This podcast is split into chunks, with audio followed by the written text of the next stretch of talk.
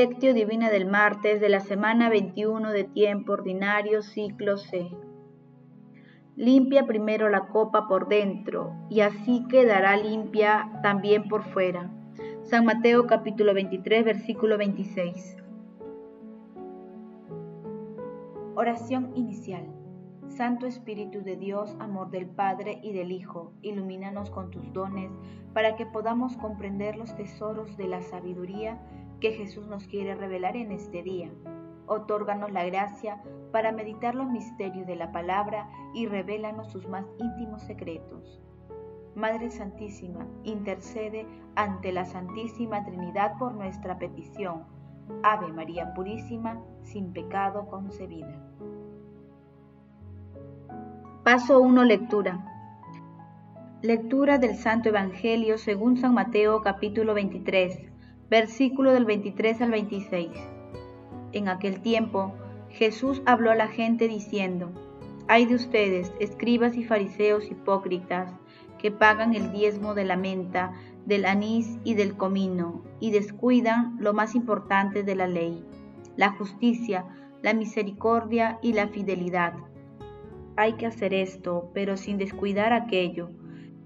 Guías ciegos, que cuelan el mosquito pero que tragan el camello. Hay de ustedes, escribas y fariseos hipócritas, que limpian por fuera la copa y el plato, mientras que por dentro están rebosando de robo y desenfreno. Fariseo ciego, limpia primero la copa por dentro y así quedará limpia también por fuera. Palabra del Señor, gloria a ti, Señor Jesús. La consigna de Jesús es que no se descuiden tampoco las cosas pequeñas. Esto es lo que habría que practicar, lo del derecho y la compasión y la seguridad, aunque sin descuidar aquello, el pago de los diezmos que haya que pagar. A cada cosa hay que darle la importancia que tiene, ni más ni menos. En los detalles de las cosas pequeñas también puede haber amor y fidelidad, aunque haya que dar más importancia a las grandes. José Aldazábal. El pasaje evangélico de hoy forma parte del pasaje denominado Invectiva contra los letrados y los fariseos, que se extiende desde el versículo 1 al 36 del capítulo 23 de Mateo, en el que Jesús censura siete veces su espiritualidad, los siete ayes de Jesús. Hoy meditamos los versículos 23 al 26 que presenta la cuarta y quinta censura de Jesús a los letrados y fariseos. En la cuarta censura, entre los versículos 23 y 24, refiriéndose a los diezmos, Jesús denuncia su alta escrupulosidad para las cosas menos importantes, omitiendo lo esencial que es la justicia, la misericordia y la fe. En la quinta, entre los versículos 25 y 26, Jesús censura la hipocresía farisaica que tenía códigos extremos para purificar los utensilios para comer, dejando de lado la purificación del alma. De esta forma Jesús critica la doble moral de los fariseos. Impresiona la actualidad de las denuncias de Jesús.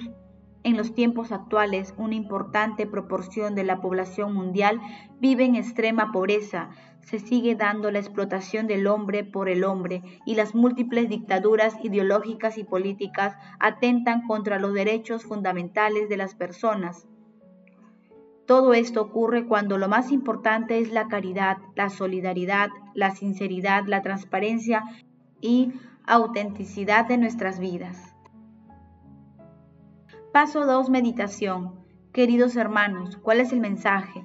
que Jesús nos transmite a través de su palabra, en el Evangelio de hoy nuestro Señor Jesucristo nos llama a no caer en las apariencias externas, sino a cumplir amorosa y profundamente sus enseñanzas. Tomar esta valiosa decisión nos vincula con la sinceridad que prioriza el amor, la misericordia y todo aquello que nace del corazón del hombre y que está inspirado por el Espíritu Santo.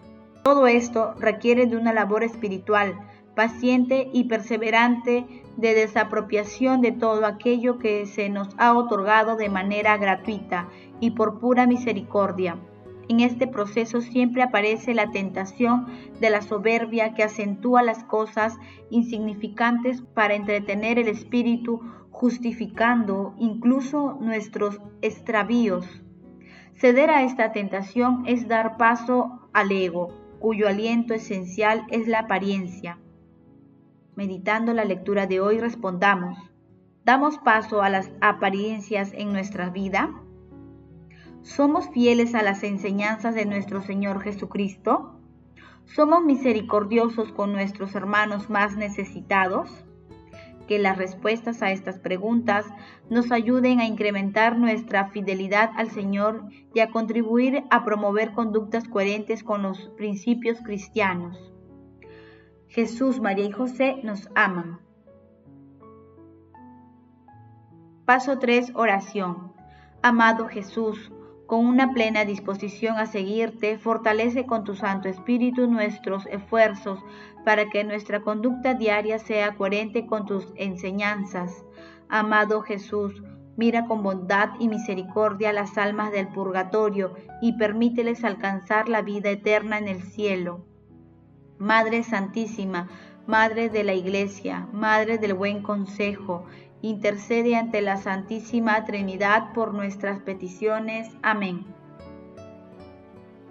Paso 4. Contemplación y acción. Hermanos, contemplemos a Dios con un escrito de, San Rafael Arnaiz Barón. No tenemos virtud, no porque sea difícil, sino porque no queremos. No tenemos paciencia porque no queremos, no tenemos templanza porque no queremos, no tenemos castidad por lo mismo. Si quisiéramos seríamos santos y es mucho más difícil ser ingeniero que ser santo si tuviéramos fe. Vida interior, vida de espíritu, vida de oración. Dios mío, eso sí que debe ser difícil. No hay tal. Quita de tu corazón lo que estorba y en él hallarás a Dios. Ya está todo hecho. Muchas veces buscamos lo que no hay y en cambio pasamos al lado de un tesoro y no lo vemos. Esto nos pasa con Dios, a quien buscamos en una maraña de cosas que a nosotros nos parecen mejores cuando más complicadas, y sin embargo a Dios lo llevamos dentro y ahí no lo buscamos. Recógete dentro de ti mismo, mira tu nada del mundo, ponte a los pies de la cruz y si eres sencillo verás a Dios. He aquí la vida de oración. No hay que poner lo que ya está, sino hay que quitar lo que sobra. Digo, lo que ya están suponiendo al alma en gracia de Dios, y si algunas veces Dios no está en ella, es porque nosotros no queremos.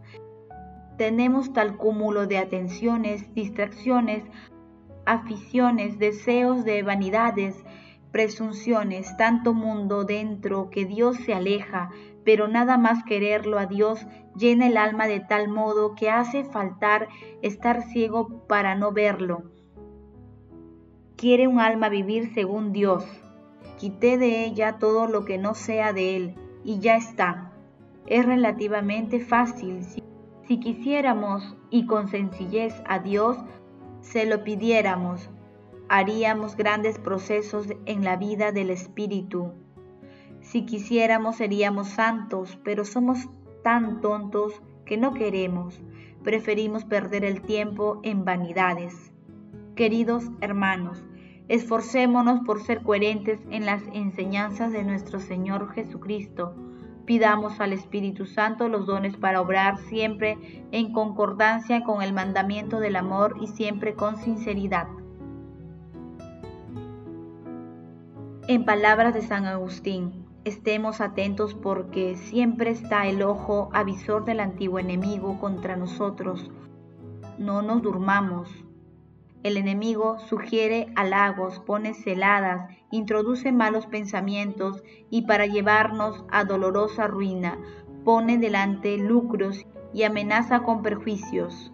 Hermanos, aumentemos nuestra fortaleza ante las acechanzas del enemigo para ello, meditemos diariamente en la palabra, fuente de sabiduría, gozo, paz y misericordia y pongámosla en práctica. Acudamos a la Santa Eucaristía, adoremos en nuestro corazón al Santísimo Sacramento, recemos el Santo Rosario y realicemos obras de misericordia en el Santísimo Nombre de Jesús. El amor todo lo puede. Amemos que el amor glorifica a Dios. Oración final. Gracias Señor Jesús porque tu palabra nos conduce por caminos de paz, amor y santidad. Espíritu Santo, ilumínanos para que la palabra penetre a lo más profundo de nuestras almas y se convierta en acción. Dios glorioso, escucha nuestra oración. Bendito seas por los siglos de los siglos. Madre Santísima, intercede ante la Santísima Trinidad por nuestra petición. Amén.